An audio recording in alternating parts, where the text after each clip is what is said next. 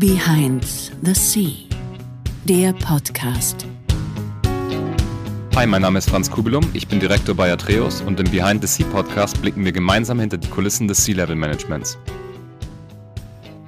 Thomas, herzlich willkommen im Podcast. In jeder Episode versuchen wir unseren Zuhörenden einen C-Level-Manager oder eine C-Level-Managerin vorzustellen. Und zwar auf persönlicher Ebene. Wie tickt das C-Level-Management und was ist nötig, um es in die Geschäftsführung oder sogar zur eigenen Company zu schaffen, sind da so die Leitfragen. Du hast beides geschafft. Du warst mal bei der Hoffmann Group als CIO. Hast eigentlich Wirtschaft, Soziologie und Politikwissenschaft studiert. Können wir gleich mal da noch drauf eingehen, wie da der Quereinstieg funktioniert hat. Mittlerweile bist du selbstständig und als Interim CIO, COO und CDO, also als Chief Digital Officer, tätig. Und du hast, wie gesagt, eine eigene Firma, die Digital Leaders, sieht man im Hintergrund sehr gut. Danke dir, dass du dir die Zeit nimmst, ins Podcast zu kommen. Magst du dich vielleicht selber nochmal mit so ein paar prägnanten Meilensteinen kurz vorstellen und was gerade so auf deiner Agenda ist?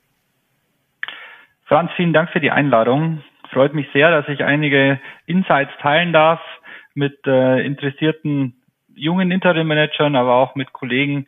Äh, man lernt immer dazu, auch ich lerne jeden Tag dazu von Kollegen, Kurz zu mir, ich hab, ähm, äh, bin in der Nähe von München aufgewachsen, habe äh, dort Abitur gemacht, habe dann in Passau studiert ähm, und habe dann nach dem Studium noch eine Zusatzausbildung zur Informatik gemacht, da, was mir dann den Einstieg ermöglicht hat äh, ins Berufsleben, in so einer Twitter-Funktion, einerseits für Prozesse im Unternehmen verantwortlich zu sein und andererseits die IT äh, zu machen. Ist heute ganz modern, ähm, ich glaube, heute äh, ist das für keinen mehr spannend. 1999 war das doch schon sehr herausragend und das war auch der Grund, warum ich dafür in, in, nach Nordostoberfranken gezogen bin. Ähm, war dann 15 Jahre bei Reau, von dort dann weitergegangen äh, zur Hoffmann-Gruppe in, ins Executive Board und danach dann eben als Interim Manager begonnen, inzwischen über fünf Jahre in verschiedensten Unternehmen, aber da kommen wir auch gleich nachher nochmal im Detail drauf zu sprechen. Ich lebe in München mit meiner Frau. Meine beiden Kinder sind äh, inzwischen außer Haus, äh, studieren in über Deutschland verteilt. Aber ich eingestiegen bin ins Interim Management, waren beide noch zu Hause. Ähm, ist dann mit Familie doch immer schwierig. Ich hatte nämlich noch kein heimatnahes Mandat. ähm, alle waren immer ein paar Stunden von zu Hause weg oder sogar auf anderen Kontinenten. Okay, cool. Danke dir. Ja, du hast schon gesagt, du hast noch eine Zusatzausbildung gemacht äh, für Informationstechnologie dann. Es ist ja gar nicht so unüblich, dass man so einen Quereinstieg macht oder dass CIOs teilweise auch aus einem anderen Hintergrund äh, kommen. Würdest du sagen, man braucht eine IT-Ausbildung, um CIO zu werden? Ähm, ich fühle vom Herzen mich mehr als CDO.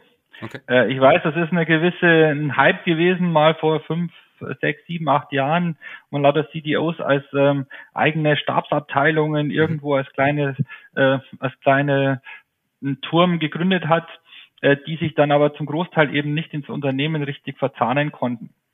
Ähm, mein Herz ist Kaufmann, Wirtschaftswissenschaftler. Ich komme von der Denke, was braucht der Kunde, was braucht der Markt, welche Produkte, welche Services kann man am Markt platzieren, mit welchen kann man für die Firma Umsatz generieren, mit welchen Produkten, Services kann man Kunden an sich binden und am Ende müssen wir auch alle einen gewissen äh, EBIT äh, erwirtschaften, dass Firmen wachsen können und weiter fortbestehen. Mhm. Dann hört sich ein bisschen hart an, äh, ist IT ein Mittel zum Zweck, mhm. ähm, gibt in der jetzigen Zeit ganz viele neue Möglichkeiten, Geschäftsmodelle aufzubauen durch Vernetzung, durch äh, Always On mhm. und ähm, Big Data. Ähm, deswegen haben wir da ganz viele Möglichkeiten. Aber am Ende hat immer ein Unternehmen einen Geschäftszweck, ähm, eine gewisse Dienstleistung, einen gewissen Service für Kunden zu erbringen. Und deswegen fängt es für mich, mir immer beim Business an. Mhm. Ähm, zweites großes Thema ist natürlich Prozesse im Unternehmen. Wie kann man das optimieren? Und das dritte ist, was natürlich dann eher so ein darunterliegender das Fundament oder auch ein Hygienefaktor ist, ist dann eine wirklich äh, agile, dün, ähm, skalierbare und verlässliche IT-Landschaft, die das Ganze dann unterstützt. Mhm. Um das zu verstehen und beide Welten zusammenbringen zu können, muss man beide Welten bis zu einer gewissen Tiefe kennen und sich damit auskennen. Und das ja. ist relativ schwierig, wenn man jetzt nur BWL studiert hat, mhm. äh, dann wirklich zu verstehen, wie funktioniert ein Data Lake, äh, wie funktioniert Artificial Intelligence, äh, wie funktionieren ähm, CAN-Bus-Systeme in Maschinen, die einem dann die Daten auf gewisse technische Komponenten bringen. Ja. Ähm, das kann man sich aneignen. Es gibt Beispiele. Ähm, ideal ist es natürlich so wie bei mir, wenn man in beiden Welten eine gewisse ähm, Tiefe hat und in beiden Welten auch die Grundausbildung hat, um dann das, was drauf aufgebaut hat, auch vernünftig einordnen zu können. Mhm. Also am besten BWL-Studium und Technologiestudium und dann die nötige Erfahrung gesammelt. Ja, es gibt ja dafür die Wirtschaftsinformatiker ähm, schon seit langer Zeit. Äh, der Großteil hat trotzdem sein Herz auf einer der beiden Seiten, mhm. äh, wie ich es eben bei der bei der Wirtschaft habe. Mhm. Äh, und das zweite dann eher eher ein bisschen unterausgeprägt ist, aber man muss von beiden Seiten ein gewisses Verständnis haben. Das muss nicht sein, dass man beide studiert hat. Das kann man sich auch aneignen, das kann man auch dann lernen. Aber es hilft mir heute noch, dass ich vor 20 Jahren mal Programmieren gelernt habe. Ja. Dass ich vor 20 Jahren mal gelernt habe, wie baut man Datenbanken auf. Äh, einfach wenn ich mich mit den Technikern unterhalte und wenn ich auch mit dem Business dann ähm, neue Ideen habe, wie man das Ganze dann umsetzen kann. Mhm. Sehr gut. Jetzt hat man ja so einiges auf der Agenda täglich, kann ich mir vorstellen. Du hast gerade eben schon gesagt, man muss mit den Entwicklern sprechen, man spricht mit dem Business, man spricht mit der Technologie, man ist selbst im Management-Meetings, man ist vielleicht auch mit der ein oder anderen großen Kunden in Kontakt. Wie sieht denn so ein täglicher Alltag, also so, so ein typischer Tag in deinem Leben aus? Kannst du uns da mal durchgehen? Ja, der ist eigentlich geprägt, ähm, dass ein Interim-Manager ja verschiedene Aufgaben hat. Und du hast schon richtig gesagt, auf der einen Seite müssen wir mit euch Providern, mit Atreus und den anderen zusammenarbeiten. Es kommen immer neue Anfragen rein. Äh, daneben habe ich meine eigene Firma, über die ich das Ganze abwickle. Ja. Äh, und eine GmbH zu betreiben, äh, werden einige wissen, ist auch gewisser Aufwand. Ja. Trotzdem auch da die Kontakte, Geschäftskontakte zu halten. Und dann hat man eigentlich das, auf das man sich 150 Prozent am Tag konzentriert, den Kunden für den man gerade in einem Interim-Management-Mandat äh, äh in einer Position auf Executive-Ebene ist, die gerade am Anfang 150, 200 Prozent der, der Zeit braucht.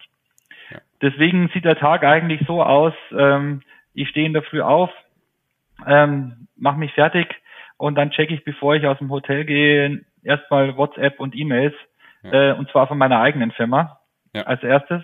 Und dann im zweiten Schritt auch schon mal von, von dem Kunden, dass ich weiß, bevor ich ins Büro komme, gibt es irgendwelche neuen Themen, die über Nacht äh, sich entwickelt haben. Ich bin in der Regel immer bei internationalen Firmen. Das okay. heißt, wir, wir haben immer 24 Stunden Geschäft. Mhm. Und wenn wir hier in Deutschland aufstehen, äh, dann ist in China der, der Tag schon zu zwei Drittel rum. Das heißt, da kann sich schon ganz viel getan haben okay. zwischen ins Bett gehen und früh wieder aufstehen. Okay. Dann geht's ins Büro, dann geht's erstmal Hallo sagen zu den Kollegen, dann fangen auch die ersten Meetings an und spätestens um zehn brauchst du dann den, den ersten Cappuccino, äh, den ich dann auch äh, in der Regel immer mit Kollegen trinke. Dann nehme ich mir auch immer eine Viertelstunde, halbe Stunde Pufferzeit, äh, dass ich immer jeden Tag mit verschiedenen Kollegen dann meinen Morgenkaffee trinke.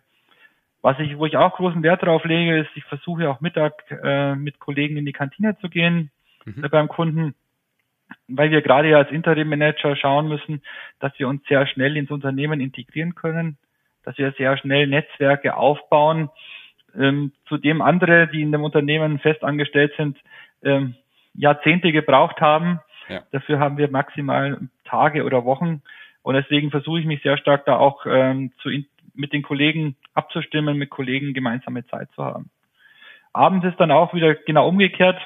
Mhm. Ähm, es geht dann zu Ende mit den Aufgaben des Kunden und dann checke ich nochmal für meine eigene Firma, ob es noch irgendwo ein Angebot braucht, ob es noch irgendwo was anderes zu tun ist, bevor ich dann langsam wieder zum Abendessen essen mit Freunden okay. gehe. Äh, ich habe Gott sei Dank in der ganzen Welt oder vor allem auch in Deutschland verstreut Freunde, dass fast überall, wo ein Kunde ist, auch äh, Freunde von mir in der Nähe sind, die mich dann auch wieder ein bisschen rausbringen aus dem Ganzen. Super. Hört sich gut an. Ist so ein Tag wirklich so durchgetaktet, wie man das im Kopf hat, dass du wirklich einfach Meeting an Meeting hast für acht Stunden oder blockierst du dir vielleicht zwischendrin auch selber dann einfach Zeit, wo du irgendwie mal nachdenken, reflektieren kannst? Am Anfang relativ wenig. Mhm. Also bei Interim ist ja die äh, Herausforderung, also bei den meisten Interim-Mandaten ist die Herausforderung, man wird vom Kunden zu spät äh, geordert. Äh, Kunde warten immer sehr, sehr lange, suchen vielleicht einen Festangestellten, suchen vielleicht intern. Und erst wenn es dann schon relativ spät ist und sehr dringend, dann wird ein Interim-Manager angefragt. Ja. Ähm, leider Gottes auch immer noch sehr stark aus, der, aus den Beweggründen einer Vakanzüberbrückung. Man hat niemand auf der Stelle. Mhm. Ist aus meiner Sicht falsch, weil ein Interim-Manager ist kein interner, keine interne Besetzung. Mhm. Wir sind in der Regel überqualifiziert für die Jobs. Wir gehen in der Regel eine Ebene drunter. Wir könnten, wir arbeiten sehr viel härter, sehr viel mehr Stunden, auch mit einer anderen Power, äh, weil wir, ich vergleiche es mal mit, mit der Leichtathletik, weil wir mhm. Kurzstreckenläufer sind. Mhm. Äh, wir sind keine Marathonläufer. Ja. Und dadurch können wir natürlich Changes, äh, Turnarounds, äh, Themen, aber auch Neuaufbauthemen sehr viel schneller schaffen, aber das natürlich nicht auf Dauer. Deswegen sind unsere Mandate ja auch meistens auf 10, 12, äh, 15 Monate angelegt. Und dann übergeben wir ja an, an, in die Organisation des Kunden rein in den meisten Mandaten. Und ähm, das ist eigentlich so der, die Besonderheit und deswegen sind auch die Mandate am Anfang sehr, sehr anstrengend. Okay. In der Regel hatte ich immer ab Tag eins, 8 Uhr früh morgens, äh, die Verantwortung. Okay. Da war niemand, der entschieden hat, sondern in dem Moment, wo ich beim Kunden das erste Mal durch die Tür gegangen bin, musste ich Entscheidungen treffen. Und das heißt natürlich sehr schnell, die ersten Tage sehr schnell ein Verständnis bekommen, auf welcher Basis man entscheidet, sehr schnell zu den Leuten Kontakt kriegen, sehr schnell Dinge verstehen. Und auch nochmal ein Thema bei Interim, ähm, das Mandat, der Projektauftrag ist meistens nicht das echte Problem. Das ist meistens okay. ein Symptom. Ist auch noch ganz normal, wenn jemand als Vorstand einen Bereich verantwortet, in dem er vielleicht nicht mal zu Hause ist, dann sieht er die Symptome, aber nicht die echten Probleme, die das ausgelöst haben. Und deswegen muss man da auch sehr schnell sich einarbeiten und dahinter kommen, an welchen Hebeln muss ich ansetzen? Wo muss man überhaupt was verändern? Ähm, und das kann man nicht mit dem tun, was man als Projektauftrag gekriegt hat. Dafür werden wir auch nicht geholt. Ja. Dafür braucht man auch niemand mit einer, mit so einer langen Erfahrung, mit so einer breiten Expertise aus so vielen verschiedenen Unternehmen und aus so vielen verschiedenen Branchen. Ja. Und das bringen wir dort ein. Deswegen am Anfang ist es wirklich immer sehr, sehr stressig. Mhm. Irgendwann nach zwei Monaten, spätestens drei Monaten wird es dann doch etwas in ein normales Fahrwasser äh, gefahren. Dann kann man auch mal durchschnaufen. Dann kann man auch mal wieder abends ins Fitnessstudio gehen. Dann kann man auch mal abends im Wald einen Spaziergang machen mhm. ähm, und sich wieder auch ein bisschen mehr Zeit nehmen. Okay. Klingt gut. Also am Anfang sehr stressig, wahrscheinlich wirklich durchgetaktet mit Terminen oder, oder ja. Gesprächen und späterhin kann man dann doch auch mal wieder die ein oder andere äh, ja, Session einlegen, wo man tief arbeiten kann. Sehr Vor allem, man muss am Anfang wahnsinnig viele Leute kennenlernen. Also ich bin ja in der Regel in Unternehmen ähm, in der Milliardengröße ähm, zwei Milliarden, fünf Milliarden, äh, acht Milliarden unterwegs. Das sind auch große Organisationen. Ja. Und äh, mir reicht es ja nicht nur mit dem Vorstand zu arbeiten. Ich muss mit den Bereichsleitern, mit den Business Unit Leitern, mit den Werkleitern äh, und natürlich dann auch meistens mit 20, 50 äh, Länderchefs arbeiten. Alleine bis man die alle mal kennengelernt hat, ähm, ist, geht schon ganz viel Zeit ins Land und man muss die aber kennenlernen weil wenn man da anfängt an einem äh, Thema sich dann E-Mails zu schicken und hat vorher noch nie miteinander gesprochen, dann wird es immer relativ schwierig. Und deswegen am Anfang immer wirklich so zwei, drei Wochen äh, ganz eng getaktet, die Leute alle kennenlernen, das Ganze aufsaugen. Und ja. da ist dann wirklich erst das erste Mal durchschnaufen, irgendwann am Abend. Okay. Hast du denn, um vielleicht nochmal zurück auf den Tag zu kommen, irgendwelche Routinen, die du machst? Vielleicht eine fixe Morgenroutine oder Abendroutine? Leider nicht, dass ich arbeite gerade dran. Okay. Äh, ich versuche jeden zweiten Abend, äh, wenn es dann etwas ruhiger geworden ist, auch wieder Sport zu machen. Okay. Ähm, habe ich mir inzwischen flexibel, je nachdem, ob mein Hotel ein Fitnessstudio hat oder äh, ich auch das im, im Hotelzimmer machen kann. Ja. Ähm, das ist das, dass ich mich ein bisschen fit halte und auch den, den Körper bewege. Ähm, ich versuche wirklich abends mich mit Leuten außerhalb der Firma zu treffen, ja. ähm, dass ich halt beim Abendessen wenigstens runterkomme. Ähm, aber sonst ähm, ist das leider Gottes das Leben so unplanbar und im Interim-Management so unvorhersehbar, dass es wenig Routinen gibt. Ja. Jeder ja. Tag ist anders. Äh, jeden Tag ähm, muss man neue Entscheidungen treffen. Und es ist ja gerade dieses äh, Freelancer-Leben, das nicht so ganz durchgetaktet ist die nächsten 50 Jahre. Ja. Und äh, kommen aber auch gleich nachher nochmal dazu, wo es auch dann Kundenanfragen relativ schnell gibt und man dann am nächsten Tag anfangen muss äh, und solche Dinge. Ähm, das ist alles, ähm, da helfen Routinen nicht unbedingt. Verstanden.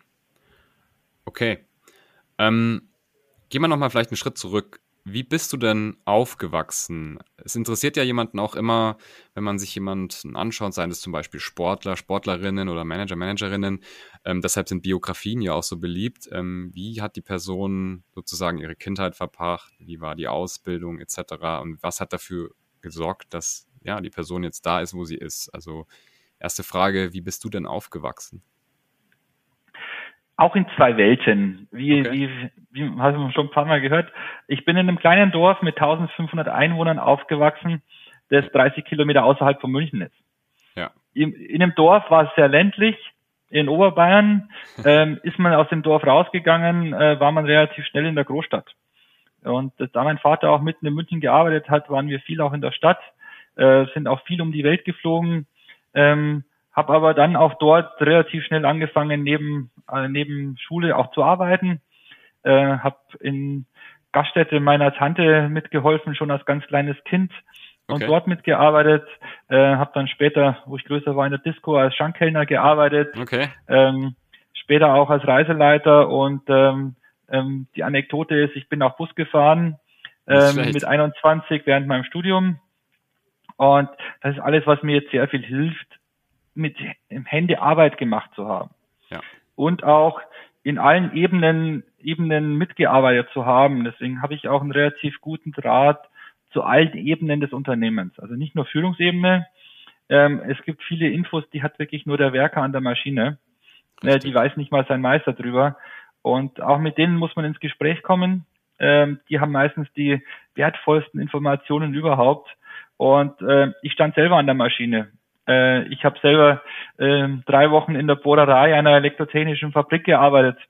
Und ähm, das einerseits äh, gibt mir sehr viel Respekt den Leuten gegenüber.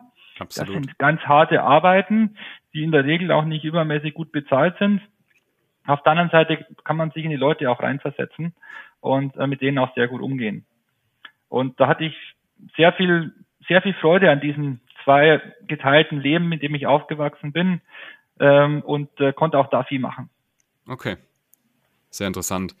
Hast du denn frühzeitig schon gemerkt, also vielleicht während der Schulzeit oder im Studium, dass du irgendwo einen unternehmerischen Trieb oder einen Management-Trieb hast? Oder wusstest du das schon sehr früh, dass du dort mal hin möchtest? Ich habe es lange nicht gemerkt, ehrlich gesagt. Also wenn man jetzt zurückschaut, dann ist das logisch. Ähm, ich habe zum Beispiel während der Schulzeit, Studienzeit äh, in zwei Busunternehmen gearbeitet. Okay. Äh, und äh, dort nicht nur Bus gefahren und dort nicht auch nur nachts äh, bei minus fünf Grad mit der Hand äh, Busse gewaschen, äh, sondern okay. äh, sehr viel auch direkt mit den Inhabern. Äh, damals nach der Wende im Osten zusammen mit dem Inhaber in Dresden ein neues Reisebüro aufgebaut, Busunternehmen aufgebaut. Also immer sehr viel mit den mit den Inhabern selber gearbeitet und hatte damals eigentlich schon meine Mentoren, die mich da sehr gefördert haben. Und äh, ich habe ähm, zum Beispiel in den Sommerferien die Disponenten von einem Busunternehmen mit 25 Bussen vertreten. Wow. Ich als Schüler, als Schüler, da war ich noch Abiturient damals. Ähm, also da, wo man schon sehr viel unternehmerisch auch mitdenken muss und mit tun muss. Ich wollte damals immer äh, in eine Bank gehen und Banker werden. Okay. Als Angestellter wollte mich da eigentlich gar nicht selbstständig machen. Okay. Aber wenn man so zurückblickt, hat mir das immer wahnsinnig viel Spaß gemacht und habe da eigentlich mit den Inhabern immer sehr viel Entrepreneur ähm, Luft geatmet und auch sehr viel Spaß dran gehabt. Sehr cool, sehr cool. Also das mit dem Bus äh, finde ich wirklich eine sehr, sehr, sehr interessante Geschichte. Bist du dann parallel auch noch Bus gefahren oder war das äh, das eine danach? Nicht, äh, das, also damals hatte ich ja noch keinen äh, Busführerschein, da bin ich nur Kleinbus gefahren. Ah. Und ab 21, an meinem 21. Geburtstag, das ist der frühestmögliche Termin, hatte ich meinen Busführerschein zu Hause wow. und bin seitdem große Busse gefahren und äh, die Krönung war, den Mannschaftsbus des FC Bayern zu fahren. Leider stark. Gottes ohne, ohne, ohne die Spieler, aber das war so immer das Ziel, einmal den echten Mannschaftsbus fahren zu dürfen. Und das habe ich auch geschafft. Deswegen ist so ähnlich wie, wie im äh, Berufsleben, äh, CIO und Vorstand äh, der Hoffmann-Gruppe, ist dann immer so die Frage, what's next? Ja. Was ist denn dann so das nächste große Thema, wo man sich noch hinarbeiten kann? Sehr, sehr interessant. Ich glaube, den Mannschaftsbus von FC Bayern zu fahren, wir haben unseren Titel auf jeden Fall gefunden für die Episode. ähm, jetzt hast du gerade schon gesagt, du hattest sehr früh auch schon Mentoren. Ähm, in dem Podcast möchten wir auch so eine Art Mentoring geben mit jeder Episode. Jeder C-Level-Manager oder jeder, jede C-Level-Managerin so ein bisschen als Mentor auch für die Zuhörenden geben. Ähm, hast du Ratschläge, wie man C-Level-Manager, so wie du, interimistisch oder eben auch nicht interimistisch fest in der Firma wird? Es ist wieder eine Balance. Auf der einen Seite muss man authentisch sein. Äh, wenn man nicht authentisch ist, äh, erstens äh, geht man in dem, in dem Brei verloren der ganzen Mitschwimmer. Und äh, wir sind ja in der Regel ein Unternehmen mit tausenden von Mitarbeitern. Ähm, da gibt es Tausende, die einfach das tun, was man ihnen sagt, ja. die auch die Fahne in den Wind hängen und mitschwimmen und denken darauf, darüber Karriere machen zu können. Ja. In Ausnahmefällen funktioniert das sogar. Ähm, ich könnte es mit mir selber nicht vereinbaren, okay. äh, weil ich möchte meine, meine eigenen Dinge umsetzen. Also einerseits authentisch sein, ähm, aber auf der anderen Seite trotzdem auch wissen, wann es genug ist. Mhm. Also die Unternehmen gehören mir nicht, also bis auf mein eigenes. Ja. In der Regel arbeiten, arbeiten die meisten als Angestellte in einem Unternehmen oder auch als Führungskräfte, Vorstände für Unternehmen, die anderen gehören. Und am Ende gibt es dann doch jemand, der eine Entscheidung treffen kann und darf, die nicht unbedingt immer meine sein muss. Und das braucht ein bisschen Balance. Auf der einen Seite authentisch seine Meinung zu vertreten, aber dann trotzdem zu wissen, wann es genug ist und wann man dann auch nicht in jeden Konflikt gehen muss. Weil das überlebt man auch nicht. Und das ist so, ein, so eine Gratwanderung, die relativ schwer ist. Auf der einen Seite schon eine, eine harte Meinung oder eine, eine klare Meinung zu zeigen, auf der anderen Seite aber dann doch auch mal kompromissbereit zu sein und zu sagen, okay, das muss ich jetzt nicht ausfechten, weil man hat immer nur ein paar Themen, auf die man sich wirklich fokussieren kann. Und man kann nicht mit 100 Themen gleichzeitig loslegen. Und man muss dann sagen, das sind meine zwei, drei Themen. Mehr sind es meistens gar nicht als wirkliche Top-Themen. Gibt dann noch auf der zweiten Ebene noch mehr. Mhm. Aber wo ich wirklich was bewegen, wo ich wirklich was verändern kann. Und mehr schafft man in der Regel gar nicht. Okay. Jetzt ist man ja als Manager, als Managerin auch dazu in der Lage oder auch irgendwo auch zuständig dafür, von der Organisation gewisse Themen abzuschirmen. Ich kann mir gut vorstellen, dass man vielleicht im Vergleich auch zur zweiten oder zur dritten Ebene da nochmal ganz andere Themen erlebt als C-Level-Manager. Hast du so eine richtige War-Story oder so eine, so eine Geschichte, die einfach jeder gehört haben muss, die vielleicht entweder lehrreich ist oder auch einfach nur unterhaltsam? Ich, da gibt es ganz, ganz viele Geschichten, ähm, die aber immer, die aber immer so sind in jedem Unternehmen. Es gibt Diskussionen im Aufsichtsrat, es gibt Diskussionen im Vorstand, die haben nicht die Reife, sie mit den Mitarbeitern zu teilen. Mhm. Und ähm, das ist jetzt auch nicht so, dass man sagt, man möchte was verheimlichen oder man möchte was zurückhalten, sondern die einfach nur in einem Stadium sind, ähm, das sich auch noch ein paar Mal ändert. Und ähm, die Mitarbeiter brauchen ja doch eine gewisse Kontinuität, eine gewisse Sicherheit. Okay. Und deswegen, äh, wir diskutieren im Vorstand viele Themen, die dann doch wieder zurückgezogen werden.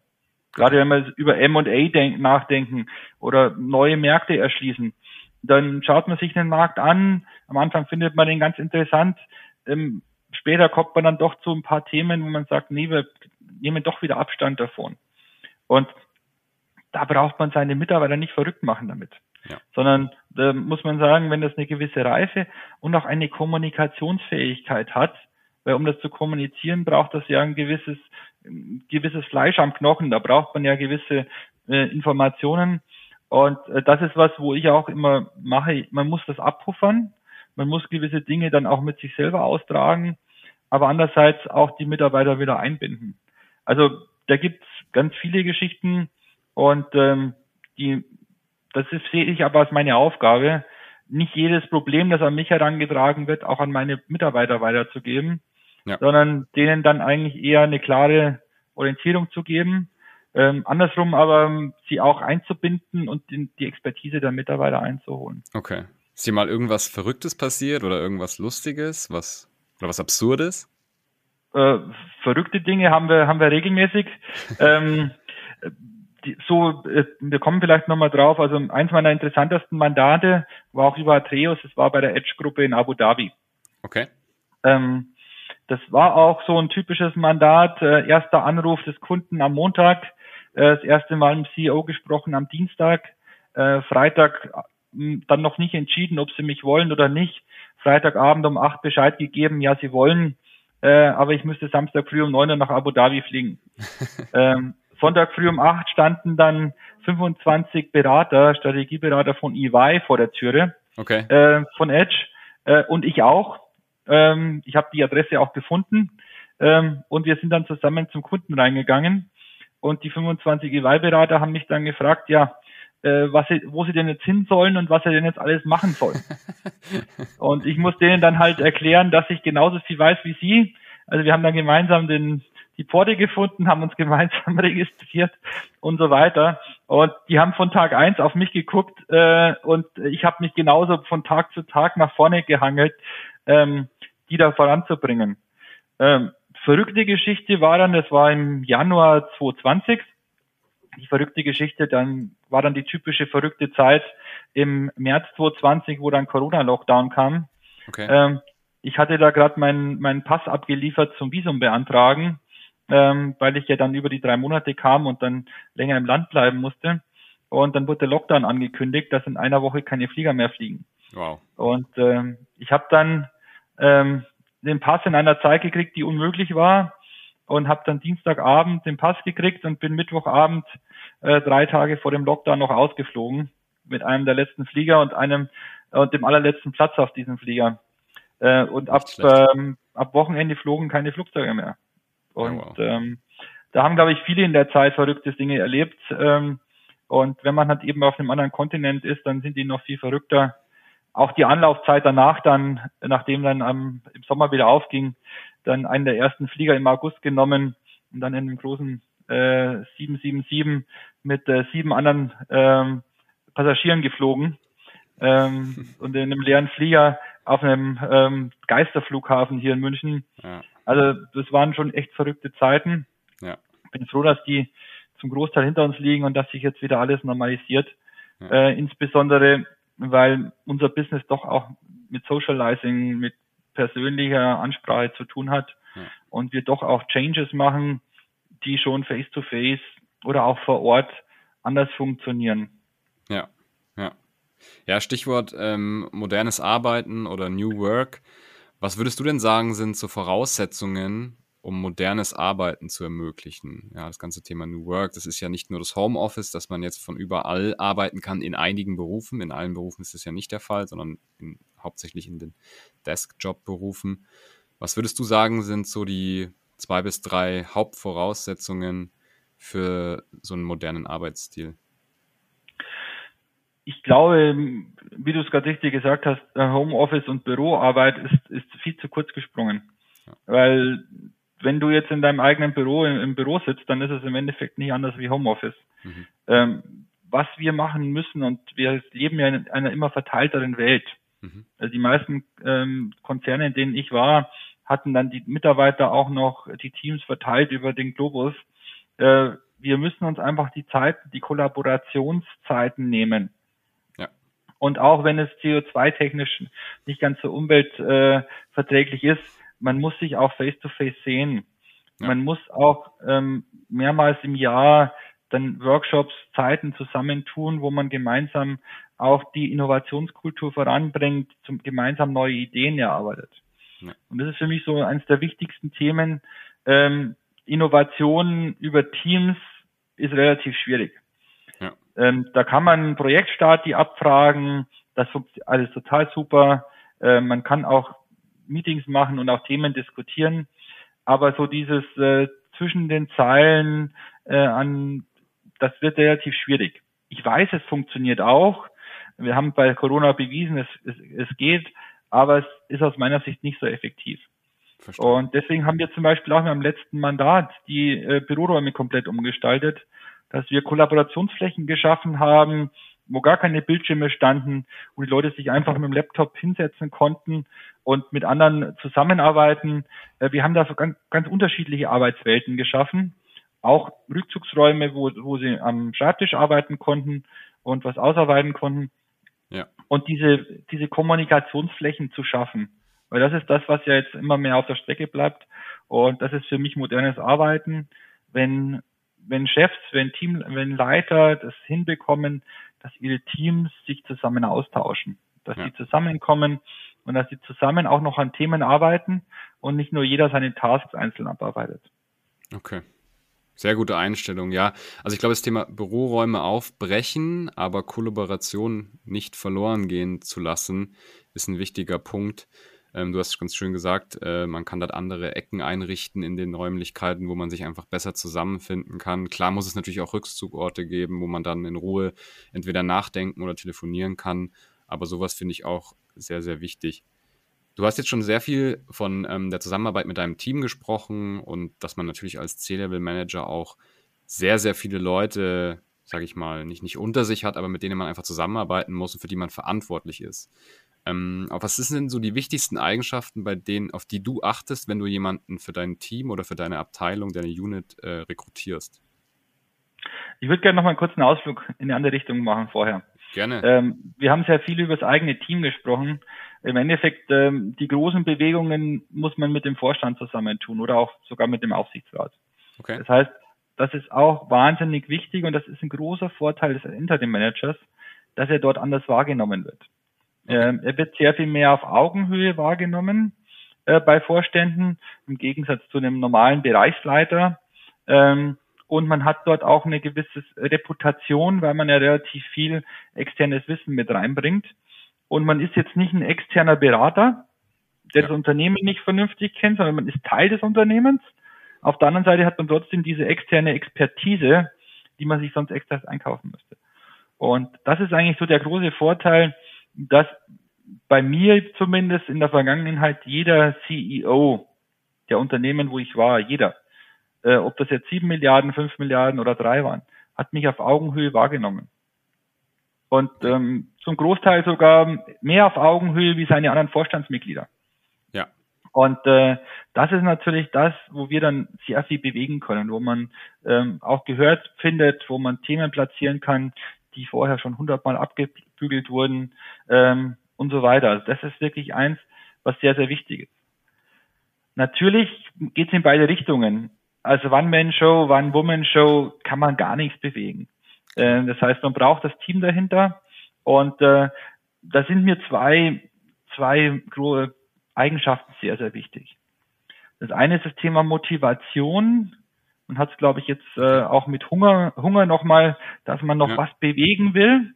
Ja. Also, dass die Leute nicht jetzt einen 8-to-5-Job haben wollen, ähm, um am Monatsende ein Geld überwiesen zu bekommen, ja. sondern da geht es auch nicht um Arbeitszeit, sondern da geht es darum, wollen die was bewegen? Haben die Lust an der Arbeit? Sind die motiviert, etwas zu verändern, äh, die Welt ein bisschen besser zu machen, das Unternehmen voranzubringen? Und das merkt man bei den Leuten. Ähm, ich bin da auch ganz offen. Es gibt auch Leute, die müssen einfach in die Arbeit gehen, um Geld zu verdienen, um die Familie zu ernähren und würden lieber was anderes tun. Die gibt's auch. Das muss man auch respektieren. Aber natürlich, wenn ich Leute gerade auf Führungsebene einstelle, da müssen die eine, eine Motivation haben, einen inneren Antrieb, sagen, ich möchte hier was wirklich, ich möchte was reißen, ich möchte was wuppen, ich möchte hier was voranbringen. Zweites großes Thema ist die Change-Fähigkeit, will ich das mal nennen. Ja. Ähm, wir alle wissen, die Welt verändert sich. Wenn wir nur mal zehn Jahre zurückschauen, wie war da die Arbeitswelt ausgesehen? Ähm, die ist heute komplett anders. Auch die Privatwelt hat sich komplett verändert. Und ähm, die, wir brauchen die Leute, die das mitgehen können, die die Veränderung mitmachen können. Und das ist nicht unbedingt so wirklich die große Stärke von Menschen. Menschen wollen Beständigkeit, Menschen wollen Sicherheit und das ist das, worauf ich schon achte, dass es Leute sind, die in verschiedenen Umfeldern ähm, sich zurechtgefunden haben die aber auch nicht dauernd gesprungen sind. Ja. Also nicht alle neun Monate in einer anderen Firma, ja. sondern auch so Changes mit begleitet haben und auch Changes mitgegangen sind. Und es ist, glaube ich, die beiden, die so wirklich herausragend sind. Äh, die anderen 80 Prozent sind natürlich klar fachlich, menschlich, passen die vom Charakter zum Unternehmen. Aber das ist, glaube ich, was, was so in den letzten Jahren nochmal anders geworden ist. Okay. Also, also einmal natürlich der Drive, wie du es gesagt hast, die, hm. der Wille, was zu machen und dann auch der Wille, dass man Change mitgestaltet und auch mitmacht, sind so die zwei wo, Sachen, wo man bei dir rausstechen kann. Genau. Mitmacht, aber auch akzeptiert und okay. einfach ähm, äh, in Aktie, weil es ist nicht immer, dass man ja immer im Driver-Sitz sitzt. Manchmal ist der Driver auch aus einer anderen Abteilung, von woanders her oder auch von einem Kunden. Ja. Ähm, und da eben offen drauf zugehen und äh, das dann auch gerne mitgestaltet. Okay, sehr interessant. Jetzt hast du schon angesprochen, Motivation ist ein ganz großer Punkt. Äh, für Drive braucht man Motivation, auch für, für Change braucht man Motivation.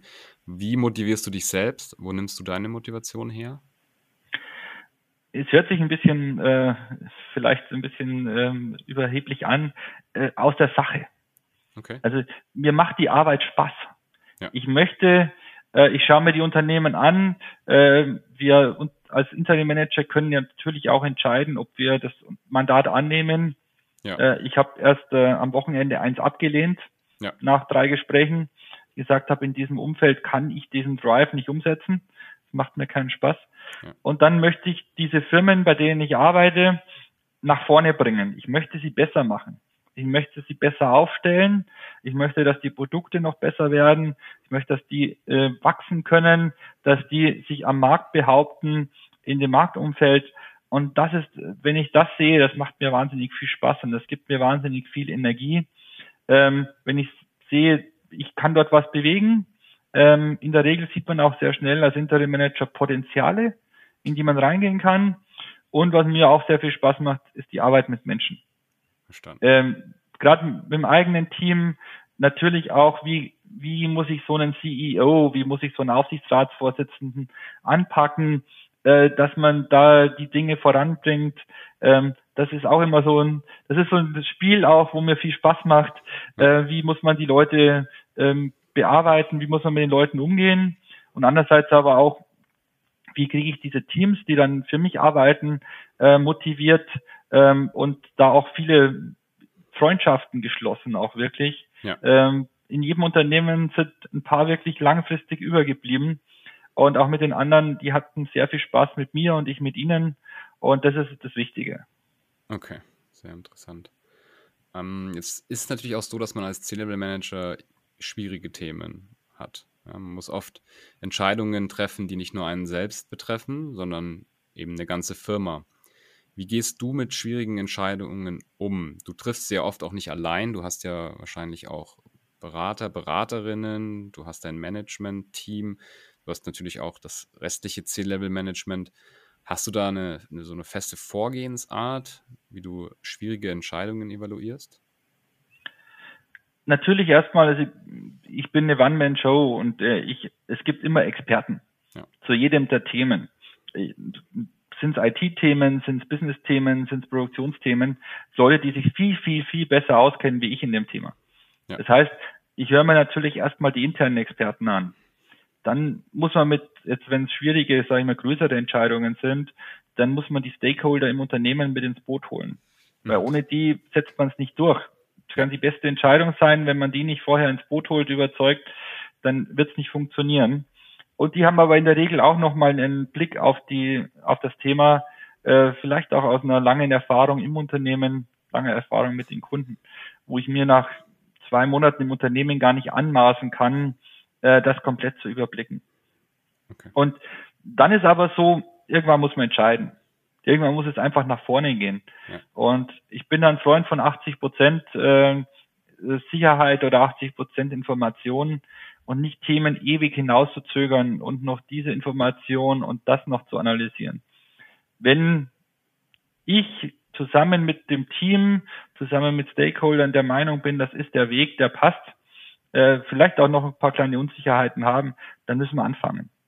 Weil viele Dinge merkt man erst beim Gehen, viele Probleme kommen erst, wenn man mal in den Weg in gewisse, gewissen Distanz beschritten hat und man merkt, kann es vorher gar nicht wissen. Und was ich auch gemerkt habe, wenn man zu lange rum überlegt, ändern sich die Außenparameter schon wieder. Äh, wenn man so Entscheidungen drei, sechs, neun Monate vor sich herschiebt, ähm, dann ist der Input, den man damals am Anfang hatte, schon wieder ein ganz anderer. Sei es Marktumfeld, sei es Veränderungen im Unternehmen. Das heißt, ich bin ein Freund von schnellen Entscheidungen, sich aber trotzdem, ähm, und das müssen nicht Wochen sein, das können in der Regel, wenn es eilt, können das Stunden sein, ähm, das können auch mal Tage sein, sich trotzdem wirklich intern, aber auch extern äh, sich die Expertise zu holen. Ich versichere mich auch gern, äh, wenn ich, wenn ich unsicher bin, nochmal mit externen ab. Ähm, aus der langen Erfahrung hat man ein großes Netzwerk an Leuten, wo man weiß, die kennen sich in dem einen oder anderen Thema wirklich super aus. Und da kann man es auch nochmal äh, doppelt prüfen, ob das Ganze dann auch passt. Aber dann machen. Ja. Und dann wirklich vorangehen, Dinge umsetzen. Und wenn es nicht hundertprozentig war, wenn es falsch war, nachjustieren. Und wenn es ganz falsch war, umdrehen. Ja. Ähm, für mich wichtig ist, ähm, wenn man Entscheidungen getroffen hat und die funktionieren nicht so, wie man sich es erwünscht hat, nachzuschauen, warum ist das so. Es ist auch sehr oft so, dass man dann die Entscheidung komplett revidiert. Meistens sind es aber bloß Justierungen von 10, 20, 30 Prozent, äh, die man falsch getroffen hat und wo man im Endeffekt doch der Kern der Entscheidung richtig war, aber man eben ein paar Parameter ändern muss, dass es in die richtige Richtung geht. Und das ist auch sowas, was dann Top-Management natürlich schnell dabei ist, wenn sich die Erfolge nicht so schnell einstellen und es ein bisschen schwierig wird, die dann sagen, ja, dann war es falsch. Ähm, kann sein, da muss man wirklich das revidieren, ja. aber in 80 Prozent der Fälle war es nicht falsch, sondern da muss noch nachjustiert werden, um das dann wirklich erfolgreich zu machen.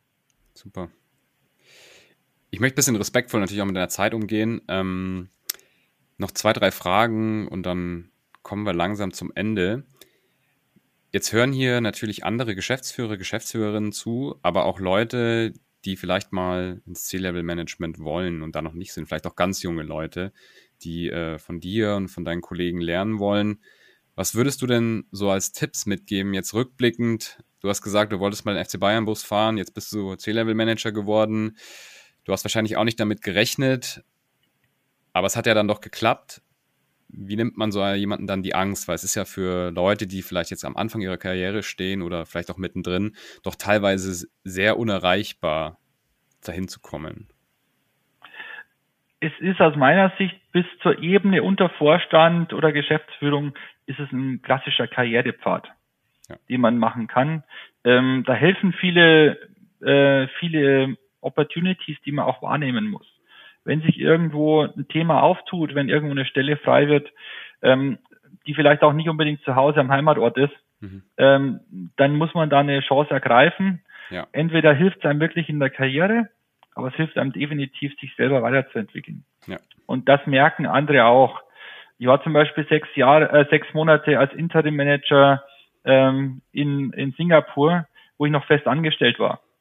Also okay. da, das war völlig unklassisch. Da hat man gesagt, wer könnte denn das machen und sechs Monate nach Singapur gehen? Äh, und es war für mich ein super Sprungbrett, einerseits in der Karriere, andererseits hat es mich aber wahnsinnig nach vorne gebracht persönlich. Und Stark. solche Dinge mal wahrnehmen, in so Dinge einmal reinspringen und sich darüber dann auch einen Namen machen und sich darüber auch dann beweisen können. Und das geht alles so bis zu der Ebene 1 unter Vorstand. Ähm, was viele unterschätzen, ist, wenn man Geschäftsführer und Vorstand ist, erstens, man ist gesamtverantwortlich. Also nicht nur für sein Ressort, sondern man haftet ja auch komplett für alles, was der Vorstand tut. Und zweitens kommen auf einmal ganz, ganz viele Themen rechts und links, mit denen man noch nie zu tun hatte. Als Geschäftsführer oder eben auch als Vorstand. Ähm, und das ist eine komplett andere Welt, äh, die für viele Leute sehr schwierig ist. Und äh, das ist aus meiner Sicht eben nicht ein normaler Schritt im, in der Karriere, so vom Teamleiter zum Abteilungsleiter, sondern das ist auch was, wo man sich wirklich bewusst machen muss, möchte man das? Äh, und das Zweite, aus meiner Sicht, sich auch nochmal noch mal wirklich fortbilden, in Themen einarbeiten muss und sich mit Themen beschäftigen muss, mit denen man vorher noch nie was zu tun hatte. Okay. Sehr interessant. Danke dir. Wenn man dir jetzt sagen würde, dass du das, was du jetzt machst, du hast gesagt, es macht dir extrem viel Spaß, nicht machen könntest. Ja, ohne Grund, du könntest es einfach nicht machen, du müsstest dir was anderes aussuchen. Was würdest du dann machen? Wäre es was ganz anderes? Würdest du sagen, du machst einen Café auf oder weiß ich nicht, wirst Surftrainer? Oder was würdest du machen, wenn du das, was du jetzt machst, nicht machen könntest? Es gibt nicht das eine. Also es ist auch so, dass ja mein Beruf nicht das eine ist. Also Interim Management. Ähm, ich habe als CDO, CIO gearbeitet. Ich habe aber auch als äh, Head of Supply Chain schon gearbeitet. Ähm, so, also auch in verschiedensten Themen ähm, in in klassischen Produktionsunternehmen, in Handel, äh, jetzt aber auch in, in IT-Unternehmen und so weiter. Deswegen, ich mache eben immer verschiedenste Dinge. Was ich im Moment gerade ausbaue oder auch äh, weiter forciere, sind meine Aufsichtsrattätigkeiten, die ich noch nebenbei mache. Ähm, habe mich dort auch weitergebildet zum zertifizierten Aufsichtsrat der Deutschen Börse, um eben diese fundierte Wissen und die Breite auch hier zu kriegen.